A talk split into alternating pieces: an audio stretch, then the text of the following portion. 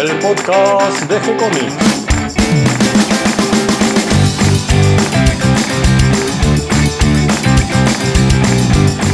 Muy bienvenidos a un nuevo episodio de G-Comics, el podcast donde hablamos de todas las técnicas necesarias para realizar un cómic, cómo dibujar un manga y todo el conocimiento requerido para dibujar esa historieta que tenemos dando vuelta en la cabeza. Mi nombre es Gonzalo García, mi intención y la de todos los que hacemos G-Comics es colaborar con aquellos que estén interesados en avanzar, en progresar, en mejorar en su formación como dibujante de cómics. Hoy me acompaña Mario Working. ¿Cómo estás, Mario? Hola Gonzalo, ¿cómo te va? Y el especialista para el tema de hoy, Claudio Díaz. ¿Cómo estás, Claudio? Hola, ¿cómo les va? ¿Cómo están? Muy bien, hoy nos juntamos para hablar de fantasía heroica, es el tema que propuso Mario. Uy, no estudié. Decidimos traer un especialista, así que por eso te estamos sumando a la charla, Claudio. Pero me agarran así de, de improviso. ¿Qué les parece si, si arrancamos y, y nada mejor que empezar por una definición? ¿Qué es la fantasía heroica? Bueno, la fantasía heroica es una clase de literatura, o yo digo literatura porque es más fácil, porque nació como literatura, dentro de la fantasía. La fantasía heroica es una parte de la literatura fantástica que estaría quizás, si tomamos a la literatura fantástica como un espectro, como si fueran los colores del arco iris, tendríamos a la fantasía heroica en un extremo y a la fantasía épica en el otro. Después en el medio hay un montón de géneros más, o subgéneros, o mezclas con otros géneros, y definiciones varias que a algunos les gusta, a otros no, y otros llaman de distinta manera, como por ejemplo, eh, no sé, alta fantasía, fantasía terrorífica, eh, lo que quieras, hay muchos géneros en el medio, pero se suele pensar que la fantasía heroica está en un extremo y la épica en el otro porque la diferencia entre ambas es que en la fantasía heroica los relatos, la literatura o las historietas o las películas o lo que fuera, están enfocadas desde el punto de vista del héroe. El que importa es el héroe y el que tiene que llegar hasta el final y sobrevivir es el protagonista. Por eso es heroica. Mientras que en la fantasía épica lo que importa es el contexto, el universo, lo que hay que buscar siempre es salvar el universo o eh, salvar a la mayor cantidad de gente o salvar el mundo mismo o la historia o enfrentarse ante un enemigo que va a destruir todo. Entonces no importa si los personajes llegan o no al final o si tienen que dar su vida, lo que importa es que se conserve al final de todo eh, lo que se quiso proteger. ¿Podés dar ejemplos de cada uno? Sí, Sí. Fantasía épica, por ejemplo, Tolkien. En los relatos de Tolkien, si bien vos seguís al personaje, hay muchos personajes, es un, un concierto de personajes, eh, no tenés un héroe que va salvando cada situación una por una, sino que tenés un montón que cada uno va siguiendo su camino hasta el desenlace final. Y lo que importa ahí es eh, evitar que el enemigo conquiste el mundo y eh, volver a mantener o, o conservar todo, en todo lo posible el status quo con el que se había empezado la historia. Eh, Juego de Tronos es otro, otra saga épica también, mientras que si buscamos fantasía heroica, ahí tenemos que encontrarnos con personajes que sean más importantes que el, ambiente. Por ejemplo, Conan. Conan el Bárbaro es el personaje en sí de fantasía heroica porque además es el no solo es el más famoso, sino que fue prácticamente el primero. Creo que fue anticipado tan solo por el Rey Cole de- del mismo autor de Robert Howard, que por, un, por un año. una- ¿Y la espada y brujería? Porque algunos lo asocian con la fantasía heroica. es, es cierto, en general lo usamos como sinónimo, espada y brujería, porque los ingredientes de la fantasía heroica son tanto el héroe, eh, que por lo general no suele tener poderes, y se abre paso a- con un hacha o una espada, un cuchillo, un arco y flecha, lo que fuera, que son armas blancas. Y del otro lado está la magia, eh, que es la que se opone, ya sea a través de un brujo, una hechicera, o un monstruo, o lo que fuera, o criaturas del más allá, o dioses, a los que tiene que combatir. Por eso se les dice espada y brujería. Es un poco una manera de, de definirlo por los elementos que lo representan. Eh, yo diría que eh, durante muchos años, no sé si ahora tanto, pero durante muchos años en realidad los elementos eran tres. Eh, básicamente los podías encontrar en prácticamente el 90% de los relatos de fantasía heroica. Uno, el héroe, como dijimos, que va con su espada, en general va escasamente vestido, lleva un casco y, y tiene que luchar contra el mago, que tiene todo a su favor, mago, hechicero, bruja o lo que fuera, tiene todo a su favor, tiene todas las artes místicas, tiene esbirros y todo.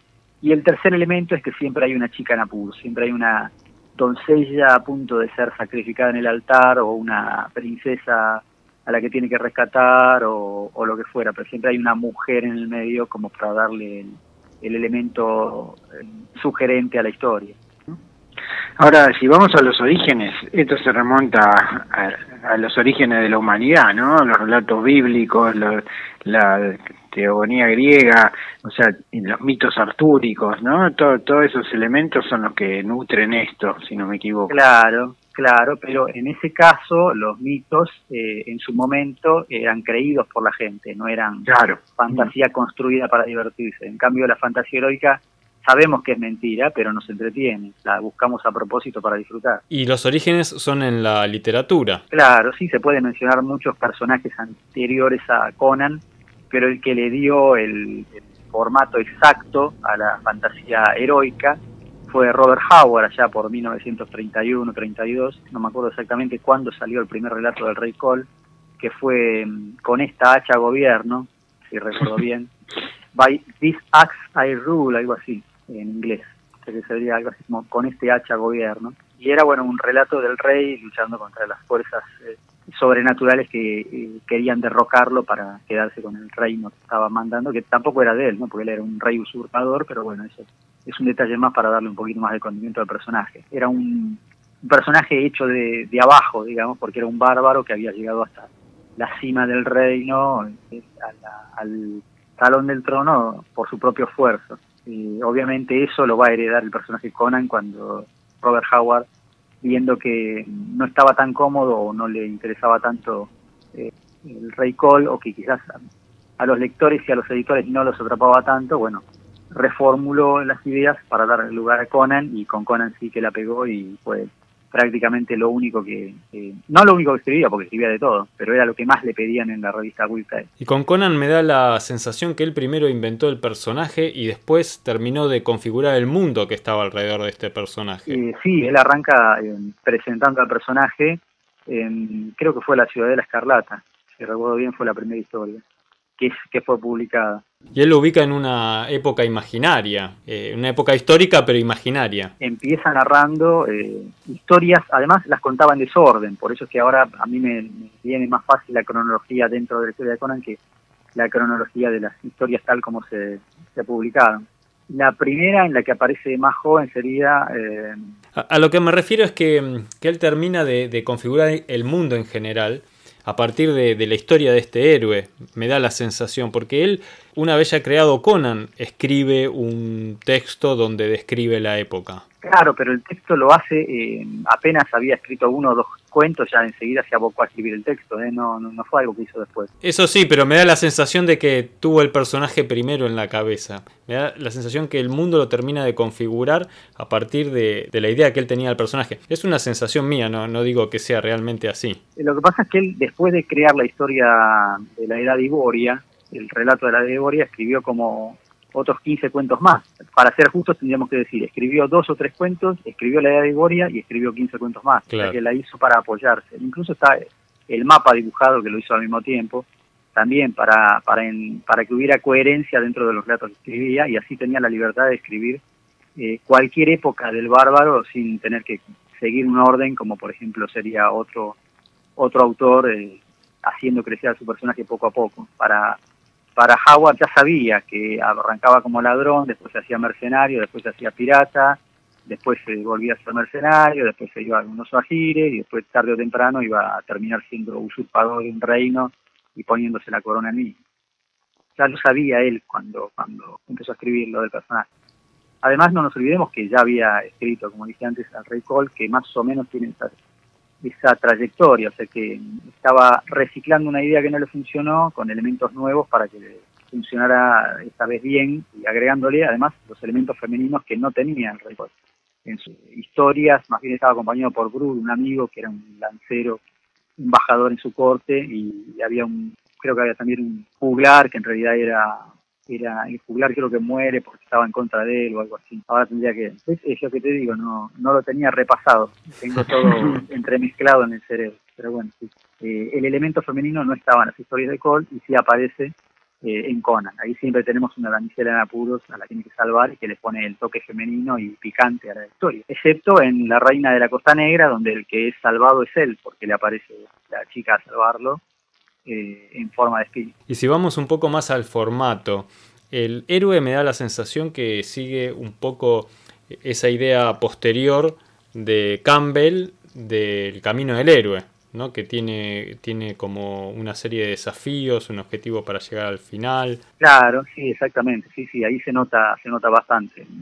Dudo que, haya tenido eso en la mente Howard, pero sí es cierto que leía mucha mitología y le encantaba, eh, le encantaban los relatos de la Edad Media, incluso él hizo muchísimos relatos ambientados en la Edad Media que no tenían elementos fantásticos y que también vendía a otras revistas, así como hacía relatos del oeste o de boxeo, de deportes, eh, que no tenían nada de fantástico y también los vendía a las revistas, a otras revistas, porque era muy buen eh, escritor de acción. Es muy interesante porque paralela a este nacimiento de, de, la fantasía heroica, surge la ciencia ficción al mismo tiempo. Incluso por ahí hasta en las mismas publicaciones había historias de fantasía heroica e historias de ciencia ficción. Claro, sí, hay revistas eh, clásicas. bueno, entre las revistas Pulp estaba la Fantastic, eh, estaba la Fantastic Novel y más cerca en el tiempo, en los años 50, tenías la Fantastic Stories, que era la compañera de la Amazing Stories, más dedicada a la fantasía, pero entremezclaba ciencia ficción también.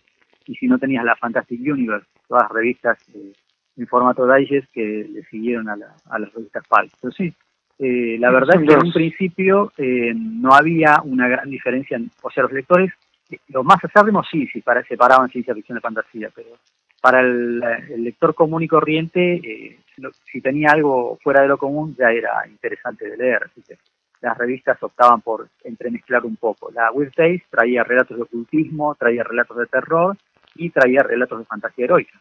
Cuando fallece Rod Howard, eh, se nota la ausencia en las, revistas. Obviamente aparecen un montón de autores eh, a copiarlo y tratar de inventar personajes parecidos para para continuar con la fantasía heroica que ya se había eh, adueñado del interés de los lectores.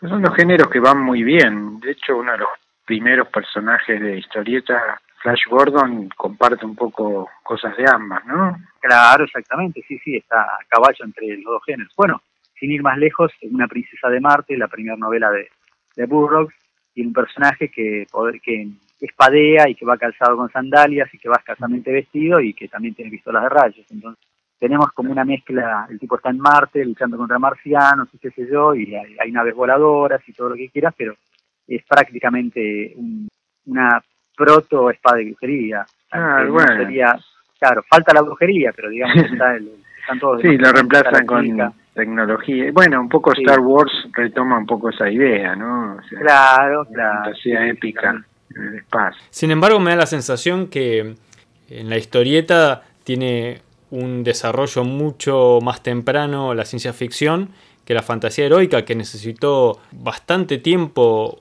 después para su nacimiento dentro de la historieta. Bueno, pero eso tiene que ver con el Comic Code. Ajá, ¿por qué? ¿En qué lo influenció? Porque vos podés escribir ciencia ficción con gente vestida completamente, pero en la fantasía heroica necesitas gente escasamente vestida y chicas interesantes que no se podían dibujar en ese momento, o por lo menos no se podían sugerir tanto. Eh, vos fijate que Conan el Bárbaro no es sino hasta los años 70, y gracias a cierto, cierta, eh, cierto relax dentro de la, del Comics Code, si no, no se podía haber publicado nunca. Es cierto. No te olvides que la primera adaptación de Conan el Bárbaro ocurre en los años 50 en México. No en Estados Unidos. Pienso también que, que parte de, de, esto es la competencia de los superhéroes. Los superhéroes ocupaban ese lugar del héroe y necesitó un tiempo de, que pase este, este predominio de superhéroes, que baje un poco y, recién cambie el, ambiente. Había pasado ya este, el tema de las historietas de terror, eh, habían aparecido ya las, chicas con, ropas livianas y bueno, y ahí, ahí empieza eh, a surgir en, la historieta el, género de fantasía heroica. Claro, al mismo tiempo que, que las revistas de terror tenías a Chrome de Barbarian Claro, de eh, Garner Fox es esa. De Garner Fox, claro, pero también ese lo volaron enseguida, así como voló el tema del terror en las historietas, volaron los, los pocos bárbaros que había, desaparecieron y empezaron a aparecer eh, superhéroes, eh, porque además lo que tiene el, el hecho barbárico de los personajes de fantasía heroica es que en general tienen un código de honor muy propio y no tienen una moral que sea compartida por los demás. O sea, lo primero es su supervivencia y lo segundo los que están cerca. Después si se muere gente por el camino no importa, cosa que no se podía representar en una historieta. Entonces no podía, no era fácil tener fantasía heroica en, en, los años 50 y 60 en Estados Unidos. Recién tuvo que esperar hasta que hasta los 70 y así todo, la sangre en los cómics de Conan no podía ser roja, tenía que ser negra, tenía que ser tinta negra, no podía identificarse como sangre. al principio tampoco se podía ver cuando Conan mataba, ya fuera un enemigo o un bicho, no se podía ver el momento de la estocada, tenía que sugerir. Y Conan el Bárbaro eh, surge como cómic en la editorial Marvel en, el año 70, con guiones de Roy Thomas. En el 70. Con dibujos de Barry Smith. Claro, exactamente. Iba a ser John Buscema, pero la plata disponible que había para hacer los cómics de Conan era muy escasa. Como era un experimento, a ver qué pasaba, eh, no alcanzaba. Entonces tuvieron que contratar a Barry Smith, que era un dibujante que le gustaba mucho a Roy Thomas en ese momento y que además eh, además de hacerlo por poca, por poca plata, eh, Roy Thomas también eh, cedió parte de su sueldo para pagar los derechos de Conan porque eran más caros de lo que Martin Goodman, el, el, director en ese momento, tenía interés en pagar. Creo que mi memoria no me falla, quería pagar 100 dólares por número y Roy Thomas se había comprometido a que se pagaran 150 por número por derechos a Glenn Lord, al albacea de Robert Howard. Entonces esos 50 dólares faltantes lo tuvo que sacar de su de su sueldo como escritor y por eso fue él el principal escritor de Conan durante prácticamente los primeros 11 años. Pienso que el éxito de Conan en Estados Unidos es lo que impulsa después todo el auge de los personajes de fantasía heroica en Europa. Estoy pensando en Torgal. Bueno, y Torgal empieza también, creo que en el 77. Igual no sería eh, un personaje heroico porque eh, el tipo le escapa siempre al conflicto. El conflicto lo busca él, pero él nunca busca pelear. Sería una especie de Kuai Chan Kane de los vikingos, más que un Conan, sí.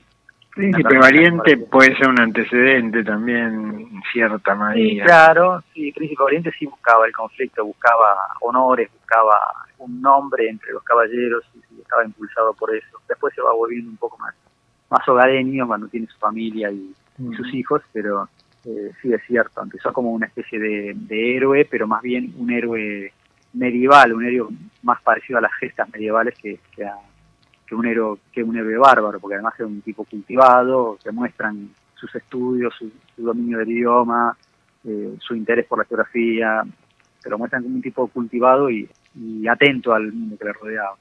Bueno, en el caso de Conan tampoco era un salvaje eh, que no se educara. En realidad, en, los relatos de Howard se va viendo que a medida que va progresando la vida va aprendiendo y va sabiendo mucho más de, cómo se vive, cómo se gobierna, cómo se manda sobre los hombres. De otro modo no hubiera podido llegar a ser rey ni conservar la corona tampoco. O sea que hay un aprendizaje también ahí. En realidad cuando uno piensa en el personaje de Conan, eh, cuando uno que no lo leyó la primera imagen que se le viene a la mente es la película de Arnold Schwarzenegger. Bueno, ese no era Conan, obviamente. Ese era un bárbaro que no sabía hablar porque el actor no sabía hablar inglés todavía. tenemos un, tipo al que van llevando y trayendo durante toda la película. Si bien la película es maravillosa, ese no es Conan. Eh, y el de la segunda parte tampoco, obviamente. Y el de Guerrero Rojo menos. Pero bueno, eh, a mí me gusta, no me gusta. Eh, a veces cuando pienso en las películas de Conan, y en las historietas y en la literatura me doy cuenta que eh, Conan nace eh, en la literatura, crece gracias a los cómics y consigue fama y muere gracias al cine, porque me parece que el cine contribuyó a que el personaje se estancara y, y se repitiera hasta el hartazgo hasta que al final terminó desapareciendo de Marvel y aunque después hubo un revival en Dark Horse y después volvió a Marvel también, nunca nunca recuperó la chispa, nunca recuperó eh, su nivel de, transgresión. Dejó de ser una cosa transgresora para ser algo adocenado y ya no, ya no logró eh, emocionar a, a las nuevas generaciones, sino que va dedicado más a un público más ilustrado y que viene de la literatura. Cuando pensamos en Conan y vemos la imagen de Conan, eh, tenemos que nombrar a Fraceta, el ilustrador que lo terminó de definir visualmente a través de las tapas de la, de la publicación de los libros. En los años 60. Claro. Eh, la, historieta toma ese, esa imagen. Sí, obviamente. ¿no? que la imagen de Fraceta fue maravillosa. Fue, eh, no sé si Howard hubiera estado de acuerdo con esa imagen, porque en, en su época él lo veía como una especie de, de salvaje educado, de bárbaro arromanizado, digamos. Lo veía como una especie de... Para él, Conan era eh, una especie de visigodo eh, conquistando Roma. él lo veía como, como la barbarie copando la civilización. Ese conflicto le gustaba a él y él lo veía más como un tipo arreglado, refinado, que no podía ocultar sus orígenes salvajes, pero que se adaptaba bien a la civilización. Yo creo que Schwarzenegger lo ha elegido por lo. Exactamente, sí, exactamente, sí.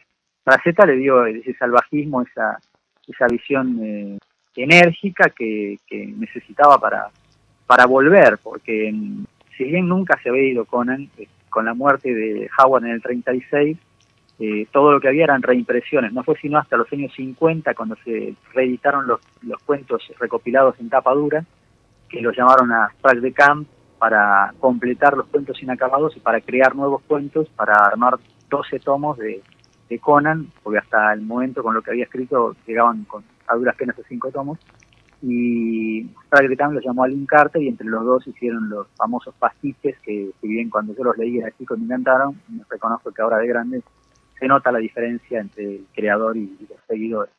Eh, Lynn Carter también por su parte fue un gran autor de fantasía heroica, tiene muchos personajes, eh, sobre todo el más famoso es Tongor, Tongor de Lemuria, que es, eh, hay que confesarlo, es una versión propia de Conan que, hizo él, entremezclado con algunas gotas de John Carter de Marte, y que la verdad era, era súper divertido, si bien no, llegaba al, nivel creativo. El, problema es este también. Cuando uno tiene una buena idea y la idea es brillante, como por ejemplo Conan en su mundo, Conan en su edad Bodia, cuando vos querés copiar la idea, ya no es brillante, porque es una idea copiada. Hagas lo que hagas dentro de la fantasía heroica, si tomás como modelo a Conan y lo seguís al pie, no vas a poder superarlo jamás porque lo estás copiando. Europa, para diferenciarse un poco y además por su propia historia, eh, vincula toda la fantasía heroica a un pasado mitológico y medieval europeo, eh, a diferencia de la fantasía heroica norteamericana que es totalmente inventada en cuanto a su ambiente y su historia. Claro, bueno, la fantasía heroica europea en general mira a, a los nivelungos, a la saga de los nivelungos, eh, mira ese tipo de, épicas, de gestas, también al, rey Arturo, pero más que nada, claro, a ese, tipo de, relatos mitológicos que se entremezclan un poco con hechos históricos que no se pueden comprobar del todo. No, que el mundo inglés que tiene todo el componente férico, viste, de hadas, que, es lo que se nutre Tolkien, ¿no? Claro, bueno, Tolkien hizo hizo algo eh, genial porque abrevó en todo ese ese lecho de personajes, ese, ese humus de personajes eh, mitológicos que no había sido utilizado por la fantasía heroica. Y cuando él publica El Hobbit, arranca eh, reviviendo un poco toda la mística y el contenido de, los nivelungos, de la saga de los nivelungos, como tanto los enanos, el anillo, eh, la maldición del anillo, el poder de volverse invisible y todas esas cosas que va sacando de ahí. Y convengamos que mucho de lo que después llamamos fantasía heroica ya está en los cuentos infantiles, ¿no? Especialmente europeos. Puede ser, pero en los cuentos infantiles siempre tenés una moraleja y en la fantasía heroica eso no existe. No, eso es cierto pero digamos en los componentes, viste, dragones, bra, brujos, brujas, este, el héroe, la damisela en peligro, o sea, eso es casi copiado de un cuento de hadas. Sí, en realidad es como que está reelaborado para adultos, eh. la, la fantasía épica de, no sé, de Lord Dunsany, pero eh, reinterpretada y vuelta más, más eh, adulta, más, más salvaje, más vibrante, más llena de acción y menos poética. En la misma época lo teníamos como escritora Clark Aston Smith, que hacía fantasía, pero mucho más eh, poética, entonces es raro encontrar un relato. Califican como fantasía, como literatura fantástica, pero no encajan bien dentro de la fantasía heroica porque en general los héroes de Clark Aston Smith se mueren, exceptuando eh, el abad negro de Tum, creo que es el único relato exacto de fantasía heroica que se le puede atribuir a, a Clark Aston Smith, en el cual los héroes sobreviven y vencen a su enemigo y se quedan con la chica. Pero bueno, es una digresión mía, tiene que ver con, esa época. Y por el lado del manga, eh, pienso en Berserk, por ejemplo, el manga tiene, tiene toda una línea de historietas que cuentan eh, la historia medieval del Japón, con un estilo más realista, historietas que en general no, no leemos eh, acá del lado occidental. Bueno, Berserk se vende mucho acá. Berserk en este sí, Berserk, sí. hace un año y pico que lo están publicando y se vende, se vende muchísimo, es uno de los más vendidos se agotan los tomos. Eso sí, me, estaba refiriendo a, lo anterior, eh, a la historieta ah. que cuenta más la historia medieval del Japón, que es una historieta más realista, que no conocemos tanto acá en, Argentina, en, Occidente en general. Conocemos más el, estilo manga parecido al anime y toda la línea que viene de, qué sé yo, Sailor Moon, eh, Meteor, ese tipo de, dibujo, que es lo que más conocemos. Y, dentro de esas historias tenemos Berserk. Acá en su momento se, se conoció mucho y se vendió mucho, aunque venía de España, por lo tanto no era masivo. Record of Lord of War, que estaba muy inspirada en Dungeons and Dragons y en... Bueno, eso es otra cosa que no hablamos. claro. Porque en los 80, cuando nace Dungeons and Dragons, que es, que es el mejor, digamos, de Swords and Sorcery o Trolls and Caverns, este, todo eso se lo valoriza muchísimo con el juego. O sea, eso es como un antecesor de, de los videogames en ese sentido. Pero todavía no hablamos de historieta en, ni en Estados Unidos ni en, no, nos quedamos en los 70, nos quedamos en los 70 ah. y, estábamos tratando de avanzar, pero como el tema tan, es tan extenso, fácil irse por las ramas. Medio que fuimos nombrando algunas historietas claves, me parece. Nombramos eh, la historieta de Conan el Bárbaro, nombramos eh, Torgal. El Conan mexicano que duró un montón, ¿no? El Conan mexicano. Duró un montón. Sí, duró como, no sé, más de 10 años, porque salieron como 70 números y adaptaban básicamente la Reina de la Costa Negra, tomaron los personajes de la Reina de la Costa Negra, sí, digamos que los adaptaron a una especie de, visión vikinga, se olvidaron de la edad iboria y los trasladaron a la, a la época de, entre el 1000 y el 1500, entonces tanto se podían ver luchando contra vikingos como contra conquistadores españoles. Eran piratas, el barco estaba dirigido por Belit y Conan era uno de los marinos, que andaba con un casquito con cuernos, era rubio y había otro personaje más que se llamaba Yanga, que en realidad era una deformación de Ñaga, que era el grupo del relato original. Pero bueno, sí, en realidad, más allá de, esa, de adaptar ese relato, después se convirtió en una serie que era interminable, ¿no? habían salido 70 números. No, sé. Eh, no se consiguen todos, son muy difíciles de encontrar. Eh, me imagino que deben ser piezas de colección y deben valer fortuna. Imagino. Y después tenés los que dibujaron ah, eh, Alfredo Alcalá, ¿no? Y quién era el otro. Ah, claro, sí. Que los eh, Alfredo Alcalá los dibujaba en Filipinas y estaba, según él decía que estaba inspirado en Príncipe Valiente y en Franklin Booth. O sea que era un vikingo, creo que era Voltar, el vikingo, y con me corta, ¿no? Voltar como el de, de Voltar el vikingo y, estaba, vos ves los dibujos y el entintado era Franklin Wood y, la construcción de las historietas era Príncipe Valiente, era una mezcla muy, agradable de ver. Y eso hizo que después lo llamaran a Alfredo Alcalá a Estados Unidos a trabajar en Conan. Un montón de filipinos trabajaron en Conan y en otras historietas, en otras revistas de terror también, porque tenían un entintado maravilloso, casi todos de la misma escuela, con algunas diferencias mínimas. Néstor Redondo, Alfredo Alcalá, eh, Tony de Zuniga, eh, Ernie Chan, que a principio firmaba como Ernie Chua por un problema que le habían anotado mal en los papeles de inmigración. Bueno, había muchísimos, muchísimos que merecería, pero no sé si no hicieron ya un post ¿eh? Sí, sí, hicimos, hicimos. Hablamos de eso. También hicimos uno de Conan, hicimos otro de Torgal, de Berserk, así que tenemos cubierto un poco los temas más en detalle. Y me gustaría venir a la historieta argentina, porque ¿Qué pasa con la fantasía heroica y la historieta argentina? Lo primero que me viene a la cabeza es Nippur de Lagash. Claro, pero le falta el elemento fantástico. Eh, rara vez, rara vez hay algún que otra historieta suelta en la cual mete un elemento fantástico, pero es muy raro que Robin Wood se incline por ese, por ese lado. se ve que no le interesaba mucho la fantasía heroica, eh, por lo menos no en Nippur. Entonces es muy raro que, que justifique que aparezca alguna pitoniza y, y alguna alguna profecía o que aparezca alguna bruja. Creo que hay un episodio de, de Nippon en el que una bruja transformaba a los hombres en, bestias, pero a los irse, pero eh, me parece que es un caso muy raro y muy aislado. Eh, después sí estuvo Orbrun, que ese lo hizo Robin Wood, y ese sí era estilo fantasía heroica. Con Ricardo Villagrán. Te iba a nombrar Orbrun también, sí. Sí, sí, sí, exacto. Bueno, Villagrán también después dibujó Conan, Ricardo Villagrán. Claro. Y después tenemos a Bárbara también y Genga de, de Sanoto. Bárbara con guiones de Barreiro. Genga sí es fantasía heroica, porque cuando arranca Genga, arranca en la primer miniserie de 10 números como ciencia ficción. Era basada en los relatos de Von en las historias de Von pasada libremente, eh, adaptada por, eh, Ray Collins, eh, dándole una, historia original, y, pero tomando esos elementos de que Genga era hijo de, de extraterrestre que se había criado en la Tierra y que volvía a recuperar sus orígenes al final de la saga de 10 números, eh, sabiendo de dónde venía, pero abandonando, dándole la espalda a estos alienígenas para volverse a, volver a ser un ser humano de la prehistoria.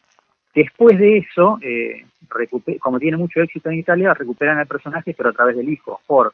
Y estos los guiones hacía Diego Navarro, que era el seudónimo de Alfredo Grassi y después lo llaman de nuevo a Ray Collins, que vuelve a, tomar, a retomar a Genga, pero esta vez sí hace fantasía heroica, lo manda a un mundo onírico, a una dimensión paralela donde es absoluta fantasía heroica. Probablemente sea esta eh, la primer eh, fantasía heroica argentina eh, con todo derecho como se debe, porque luchaba realmente contra seres mágicos, contra hechiceros, contra brujas, ilusiones, y siempre tratando de buscar eh, la manera de regresar al mundo real y reencontrarse con él. Porque claro, con Genga y con Bárbara se da un poco lo que habíamos hablado de Flash Gordon, esa mezcla con la ciencia ficción. Tiene elementos de que podrían ir dentro de la fantasía heroica, pero pero aparece con un gran peso la ciencia ficción también. ¿Y alguna otra historieta? Bueno, y después tenemos toda Europa. Por ahí yo no sé si Johanny Pirluí entra en fantasía heroica porque es más bien histórico, ¿no?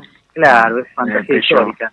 Sí. pero yo creo que después con la Metal Urlan y, toda la movida de los 80, ahí es donde eh, se prende más fuerte en Francia la, toda la idea que también después eso influye en Estados Unidos, ¿no? Con Den y, todos los autores americanos de la heavy metal. Sí, sí, Den es fantasía heroica, claramente, sí. Lo que importa es el personaje y no, no importa lo que pase con todo lo que le rodea, exactamente. Y después en, Francia me acuerdo de, de Tarkan, Tarkin, tiene un personaje que se llama Lanfeust, Lanfeust de, Troy, de Troya, digamos, Troy, que es, que es típico de fantasía heroica también y hay varios más que ahora no me acuerdo. bueno, tenías a Cronan en España, Cronan de Brocal ah, sí. que era también un vikingo que luchaba contra fuerzas eh, del más allá, contra brujos, hechiceros, era un gran personaje. Mi memoria puede fallar, pero me parece que arrancó en la revista Trinca y después lo conocimos acá en Argentina gracias a la Blue Jeans o la Boomerang, alguna de esas revistas española. Y en Italia, ¿sabes que no sé? Porque como casi todo lo que tengo en italiano es Corriere de Piccoli, no hay fantasía heroica ahí porque es para chicos, chicos y, y adolescentes jóvenes. Entonces no, por ahí no es un género que haya sido explotado en esa revista principalmente. Hay mucho de aventura, pero es aventura para toda la familia.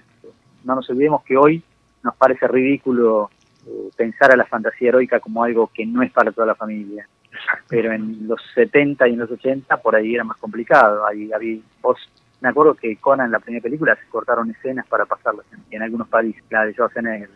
Hay escenas que, la escena con la bruja la borraban, la pasaban en la tele y esa escena no la pasaban. Y volviendo a Estados Unidos, eh, tenemos eh, otra historieta que, que, es un desprendimiento de Conan el Bárbaro, que es eh, Red Sonia también creada por Roy Thomas, basada en, un personaje de, Howard. Sí, sí, sí, Era, estaba inspirada en un personaje medieval de Howard, eh, Red Sonia de Rogatine, pero Roy Thomas la transformó en un personaje de la era Iboria y la adaptó al universo de Conan porque necesitaba un personaje que le hiciera, que, sirviera como contrapunto y que y una mujer liberada, porque además estamos hablando de mediados de los 70, eh, la mujer era importante y los artistas ya se daban cuenta y ponderaban el papel de la mujer como, como alguien libre y no como una pobre indefensa a la que tenía que rescatar el héroe. Dale Arden y, Narda quedaban atrás y la que importaba ahora era Red Sonia porque era independiente y se, se podía proteger a sí misma, así que era un gran avance para la historieta americana. Quizás es la primera heroína de fantasía heroica. Claro, en la historieta por lo menos, sí, porque en la fantasía heroica la tenés a Jirel de Joyri, de Catherine Moore. Es una recopilación de relatos de fantasía heroica protagonizados por una mujer que lo que cambian son los elementos, o sea, ella es la protagonista y la que lucha contra las fuerzas del mal, y en general aparece su amado, que es el que debe salvar o, la memoria que debe honrar. Y bueno, la escritora es una mujer. Y en realidad no es, es fantasía heroica, pero está ambientado en un reino imaginario medieval francés, que si bien no existe, eh, podría haber encajado perfectamente en la historia francesa, la historia medieval. ¿De qué año es eh, ese personaje? Porque Red Sonia es de, de ahí, de principio de los 70. Me da intriga la... Acá está, 1934. Claro. Ah, el primer relato es El beso del dios negro de 1934. Y esta recopilación es una primera edición en tapa blanda del año 69. Entonces tiene todos los relatos del 64, de, perdón, del 34 al 61. Bien, y para terminar, ¿qué te parece, Claudio, si, si nos decís qué, qué elementos tenemos que tener en cuenta al momento de dibujar una historieta de fantasía heroica eh, desde el lado gráfico y qué elementos tengo que tener en cuenta para escribir la historia? Bueno, como ya habíamos dicho al principio, no hay que perder de vista esto. El protagonista es el que importa. El protagonista y a lo sumo dos o tres colegas que lo acompañen son los que importan. Todo lo demás puede, puede cambiar, puede mutar, puede ser destruido, puede ser aprovechado, pero nosotros seguimos a los personajes. En la fantasía heroica seguimos a los personajes. Si nos interesa más contar eh, lo que sucede con el mundo, cómo evoluciona y los personajes van y vienen, entonces ya caeríamos en la fantasía épica más propia de Juego de Tronos o de Tolkien, del Señor de los Anillos. Para que sea fantasía heroica, con un personaje central al que sigamos y que se abra camino en lo posible por, su, por sus habilidades con marciales, o sea, con la espada o con, o con la lucha, entonces eh, sí tenemos fantasía heroica. tenemos que mencionar dos, dos grandes exponentes que no mencionamos, que son Jack Vance. Ah, claro, tenés razón. sí, Jack Vance, con La Tierra Moribunda. Y Claudio Díaz. Ah, bueno, ese no, ¿eh? Con la Tierra Incógnita. Por eso lo consultamos a él. Claro. Ah, sí, obviamente a mí la, fantasía heroica me gustó desde siempre, así que era inevitable que cuando sacara mi primer libro tenía que ser de fantasía heroica y ahí nació Relatos de Espada y Brujería. No, no me... Perdón, eh, Relatos de Tierra Incógnita, que, era de, del universo así de, de Espada y Brujería no me, no me centré en un solo personaje porque también me gustaba eh, Farf and Grey Mouser, por lo tanto que tengo, necesito tres personajes por lo menos que puedan eh, interactuar. Sí, ahí, de pasada me di cuenta que no habíamos hablado de Farf and Grey Mouser, que son los que creó Fritz Leiber, la saga de, de los 12 mercenarios ladrones que van dando vueltas por, por, eh, por su mundo, eh, viviendo aventuras que son entre épicas, heroicas y humorísticas. Bueno, todos estos libros son los que dan origen al Dungeon and Dragons en general, que nace como un wargame, pero todo esto lo, lo, nutre. Claro, obviamente. Obviamente Tolkien y todos estos también, pero... Eh, Tolkien sí, pero lo que pasa es que Tolkien pegó mucho en Estados Unidos en los años 60, eh, porque si bien los libros, eh, corregime si me equivoco, pero los libros de Tolkien se publicaron en, en Inglaterra en los años 50. Exacto. Pero no fue hasta los años 60 que salieron las ediciones de bolsillo, que hicieron furor y que además eh, trajeron de nuevo a, muchos personajes de fantasía heroica olvidados, gracias a que las editoriales necesitaban llenar eh, los corazones de los lectores que habían leído a Tolkien. Dije, no, si este funciona tenemos que recuperar todo lo que va a salir. Eh, y muchos escritores se dedicaron a escribir fantasía épica y fantasía heroica en los 60, gracias también a esta esta nueva oleada que generó Tolkien con sus libros. La verdad que fue uno de los primeros eh, escritores de literatura fantástica que tenía legiones de seguidores dentro de las universidades y por lo tanto eh, automáticamente pasó a hacer literatura de, nivel, digamos, literatura eh, de, ¿cómo podría decir? No, literatura de... seria, literatura seria. Sí, sí, sí, sí, exacto. Uno diría ahora literatura seria. Bueno, eh, Luis, el amigo de Tolkien, decía que no podía entender cómo nunca le habían dado un Nobel a Tolkien. Lo que pasa, claro, era demasiado, demasiado fantástico para que le den un Nobel. Y bueno, hay un, ahora me acordé de un autor, un autor eh, muy famoso en Estados Unidos que hizo una saga sobre la colonización y, y la independencia americana, o sea, Estados Unidos, que fue John Jay, que hizo una saga que arrancó con el libro El Bastardo, después siguió con otro que se llamaba Los Rebeldes, y creo que después otro El Salvaje, y así. Era, creo que se llama La saga de la familia Kent. Y relata toda la historia de Estados Unidos a través de, la, de las vivencias de, de unos protagonistas inventados por él que van generación en generación mostrándote cómo, cómo creció ese, ese país. Bueno, obviamente es más épico que heroico, pero lo traigo a colación porque este autor, antes de ser famoso por esta saga, había hecho sus primeros pinitos eh, escribiendo fantasía heroica, y uno de sus personajes era eh, Brax de Barbarian. Ah, mira. Que era muy en la beta de Conan. Bien, Claudio, y mm, volviendo al tema de la escritura, ya que te tenemos, te, queremos consultar, eh, ¿qué, elementos, además del personaje principal al que vamos a seguir, tenemos que tener en cuenta al momento de escribir esta historia de fantasía heroica? Y bueno, en las aventuras de, del personaje que creemos o que inventemos, tiene que haber siempre un desafío sobrenatural. Cada aventura tiene que estar eh, signada por una amenaza, que puede ser un brujo, una bruja, un hechizo, eh, una, un encantamiento, eh, un monstruo o algo que sale de la cripta, algo fantasma, lo que fuera, algo que aterrorice a la población, a, los seres comunes y corrientes, y que solo el valor y la intrepidez del héroe pueda combatir. Por eso a veces, eh, aunque no queda tan bien, a veces al héroe se le pone un compañero mago. A mí no me convence mucho eso. Me parece que el único que lo hizo bien fue Tolkien. Poner un mago como compañero del grupo, porque si no es como que tenés una persona que puede hacer muchas cosas, pero al final no hace nada, porque el que tenía que las papas es el otro. Eh, me parece que eso solo lo pudo balancear bien Tolkien y por ahí me equivoco, hay algún autor más que lo pudo haber hecho. Bueno, Jack Vance escribía historias en las cuales los brujos eran los protagonistas, los brujos y los hechiceros. No había eh, héroes eh, forzudos, musculosos, sino que eran estos mismos hechiceros los que tenían que combatir entre sí eh, contra las propias amenazas que se les salían al, sí. cruz. Y en especial un ladrón, en la saga de Kugel, ¿te acordás? Es un ladrón. ¿Por qué? No, no me eh, tiene uno, en una de las tierras moribundas sale un personaje que es un ladrón, que es fantástico. ah, que se llama Kugel, sí, y después este, él es eh, el protagonista de todo un libro casi, la saga de Kugel, son sus historias, pero es cierto que hay un montón de magos y los magos son, son protagonistas fuertes. No, no, soy un salame porque cuando dijiste ladrón pensé en el dibujante me, quedé, me quedé tildado, digo, ¿cuándo lo hizo ladrón? no, no. ¿Y algún otro elemento más al momento de escribir? ¿O de la forma en que tenemos que contar la historia? ¿O la resolución? Hay otro, hay otro detalle también importante, que es cuando escribimos fantasía, siempre, no solo heroica, cuando escribimos fantasía estamos escribiendo algo, algo que no existe. Y la única manera de convencer a los lectores de que algo que no existe existe es detallándolo lo más posible. O sea que tenemos que tener mucha descripción, no demasiada, pero sí la suficiente como para que el lector se pueda dar una idea de dónde está parado y qué está sucediendo.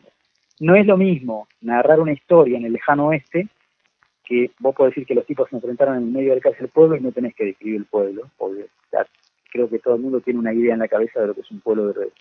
O si estás narrando una de, la Segunda Guerra Mundial, no tenés que describir demasiado. Podés describir si es algún lugar medio perdido que no haya sido muy tocado por, por el cine, pero la verdad que se hicieron tantas películas y tantas historietas de, la Segunda Guerra Mundial que a veces describir no hace falta.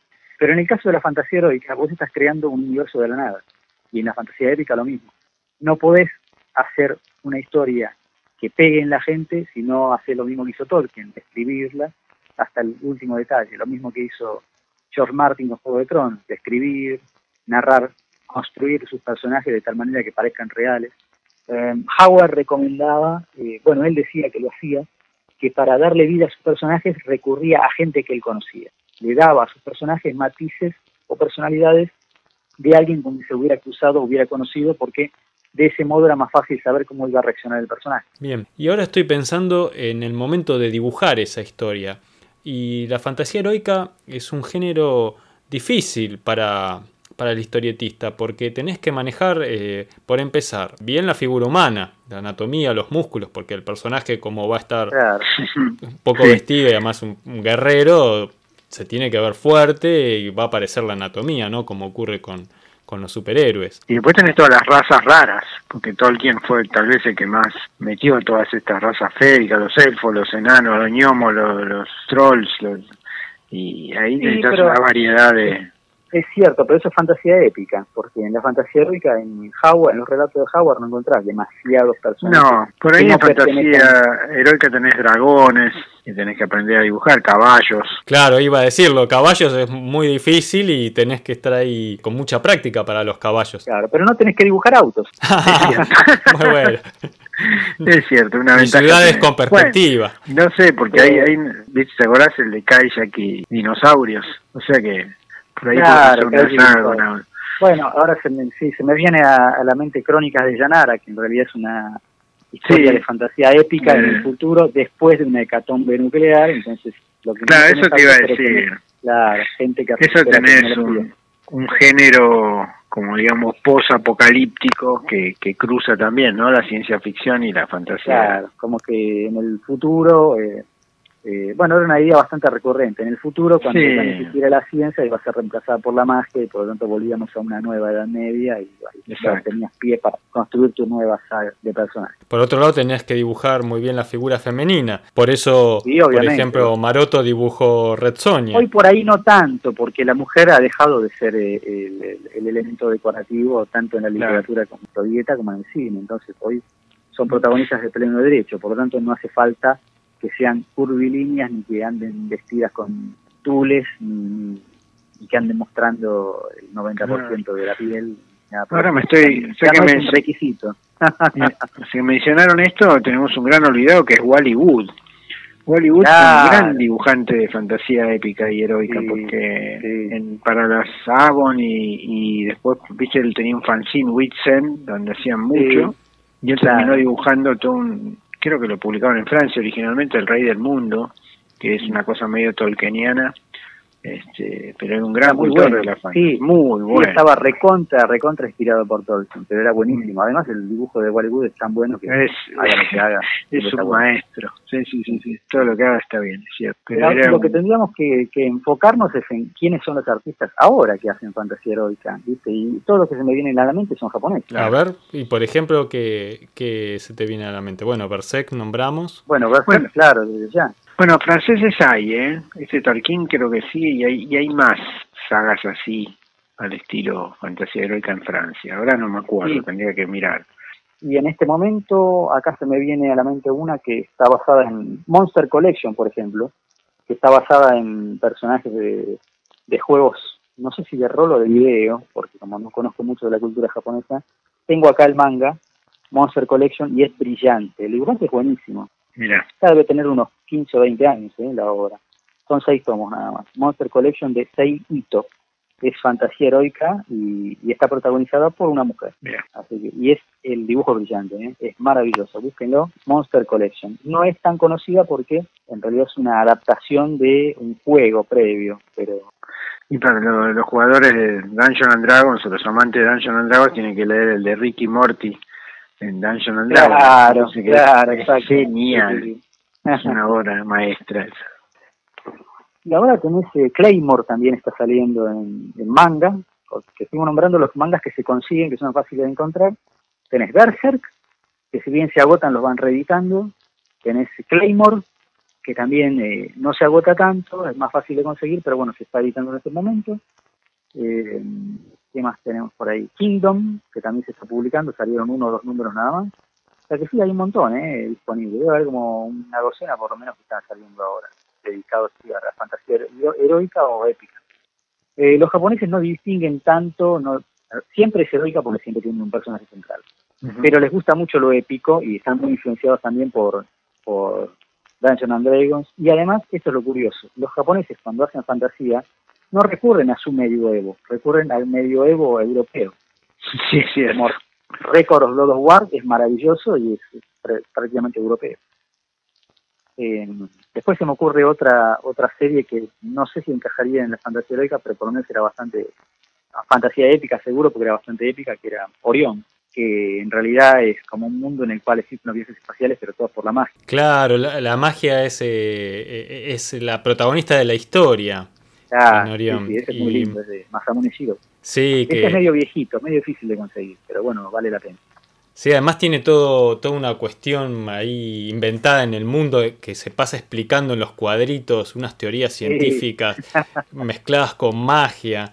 Eh, es muy, muy lindo. Además está dibujado maravillosamente y con un dibujo que por momentos eh, parece funny, por momentos es más, de, más de pelea. Está, está muy lindo, muy lindo, es verdad. Eso no, lo había tenido en cuenta. Tiene, tiene, algunos momentos de humor muy buenos. Y ahora se me acuerda también Dragon Half. Era una serie de 12 tomos que salió creo que Planeta de Agostini la publicó y estaba basada también en... No, no estaba basada en, un juego, pero salía originalmente en Japón en una revista dedicada a los juegos. Era la historieta que venía dentro de esa revista y después se recopiló en 12 tomos. Y la verdad que era maravillosa también. Tenía mucho humor, ¿eh? Era fantasía épica, pero con mucho humor. ¿Y Caballero del Zodíaco? ¿Cómo entra eso? Y no, eso es más bien mitológico y además son, está protagonizado por adolescentes. Ahí no tenés mucho no lo puedes encajar en fantasía heroica. Y además no tienen, no, no luchan precisamente con, con armas, sino con ellos mismos, son ellos el arma. Es más algo, eh, como si fuera un arte marcial, digamos, porque la, está más cerca de Dragon Ball que de, que de Conan. Mm. De la misma manera que en Dragon Ball los personajes tienen que ir eh, entrenándose para ser cada vez más poderosos y enfrentarse a eh, peligros mayores, en Caballero del Zodíaco pasa lo mismo, cada vez que están peleando fortaleciéndose, mejorando, porque las amenazas son superiores. No sé si nos quedó algo más en el tintero. Mario, algo que nos quieras recordar o, recomendar. No, después tenés toda la versión, digamos, más light o, comedia, ¿no? Pero me parece que no, no viene el caso. Bueno, me parece que hicimos un buen recorrido, estuvimos fantaseando por distintos mundos con, la, con la fantasía épica, con los guerreros, con las heroínas también. Recorrimos este, distintos continentes. Eh, nombramos la historieta de Conan el Bárbaro en Estados Unidos, Torgal en Europa. Aquí en Argentina llegamos a la conclusión de que derivando en la última versión de Genga podemos encontrar quizás la historia verdaderamente de fantasía heroica, la primera historieta argentina de fantasía heroica. Y en el manga nombramos a, a Berserk y varios más. Eh, creo que hicimos un recorrido bastante completo. Es un tema muy amplio, un tema que para escribir, si bien hay un formato, eh, no es fácil de escribir porque tenés que inventar todo un mundo para contar una historia. Y en realidad hay que hacer, como decía Oswald, eh, el dibujante Oswald, que bueno, ya falleció, pero alguna vez fui a sus clases de, dibuja, de dibujo y, y, una de las cosas que decía él era que estudien, estudien, aprendan mucho, pero después cuando vayan a, a empezar a trabajar, olvídense de todo lo que aprendieron para poner la, libertad creativa. Y un poco es así. Fantasía heroica, yo estoy diciendo un montón de elementos que pueden funcionar como un corsé, porque al final se están inmovilizando, pero la idea es esa. Aprende cuáles son los elementos y después de eso eh, rompelos para crear algo nuevo. Que además, la única manera de, de ser conocido es haciendo algo que supere, no que repita la fórmula exitosa. La fórmula exitosa es es una y funcional que tuvo éxito. Pero si vos querés hacer lo mismo, no vas a tener el mismo éxito porque ya lo hizo el otro año. Entonces, aprendan, los que quieran hacer fantasía heroica o fantasía épica, aprendan todos los elementos que le pertenecen, tanto también los mundos complejos, las razas, los mapas, la geografía, el clima, todo, todo lo que haga, las religiones, los dioses, todo. Pero después, una vez que lo aprendieron, eh, olvídense de respetarlo y rompanlo para crear algo nuevo combínenlo de otra manera, porque si no, eh, por un lado la, literatura o la historieta no crecen, haciendo siempre lo mismo. Por el otro lado, ¿cómo querés destacar si vas a hacer lo que te ha hecho? No, hay que hacer algo nuevo. Muy buen consejo. Muchas gracias a los que se acercaron al día de hoy por primera vez a este podcast. Gracias a los que nos acompañan siempre y nos comparten en sus redes sociales y ayudan a que cada vez seamos más. Recuerden que pueden escucharnos en iTunes y en iVoox y que si les gustó el programa nos pueden dar un me gusta, escribirnos una reseña, acercarnos sus consejos y sugerencias. Lo pueden hacer también por mail o por las redes sociales. También nos van a encontrar en Google Podcast y también en Spotify. Los esperamos, les agradecemos como siempre y será hasta un próximo encuentro. Muchas gracias Claudio, me encantó. Muchas gracias Mario. gracias a ustedes. Nos encontramos muy pronto para seguir hablando de historieta. Dale. Un abrazo.